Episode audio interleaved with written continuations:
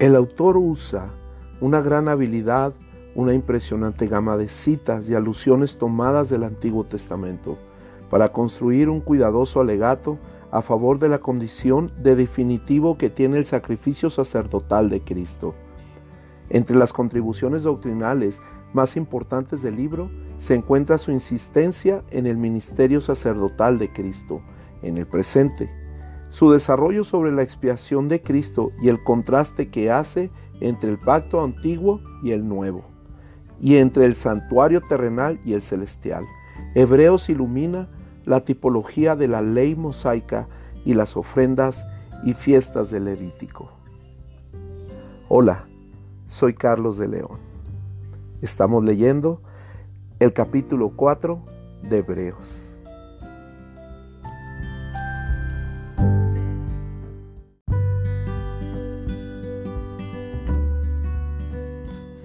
Hebreos capítulo 4 Temamos pues no sea que permaneciendo aún la promesa de entrar en su reposo, alguno de vosotros parezca no haberlo alcanzado, porque también a nosotros se nos ha anunciado la buena nueva como a ellos, pero no les aprovechó el oír la palabra por no ir acompañada de fe en los que la oyeron.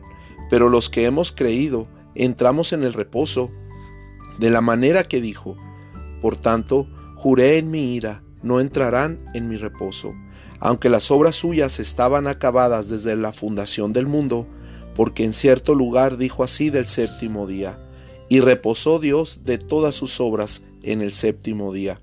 Y otra vez aquí, no entrarán en mi reposo, por lo tanto, puesto que falta que algunos entren en él, y aquellos a quienes primero se les anunció la buena nueva no entraron por causa de desobediencia otra vez determina un día, hoy, diciendo, después de tanto tiempo, por medio de David, como se dijo, si oyeres hoy su voz, no endurezcáis vuestros corazones, porque si Josué les hubiera dado el reposo, no hablaría después de otro día.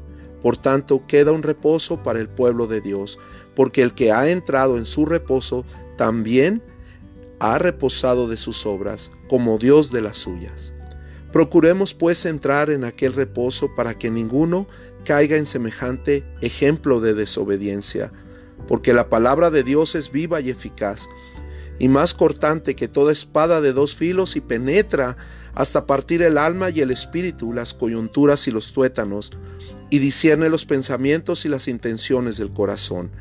Y no hay cosa creada que no sea manifiesta en su presencia. Antes bien, Todas las cosas están desnudas y abiertas a los ojos de aquel a quien tenemos que dar cuenta. Jesús, el gran sumo sacerdote.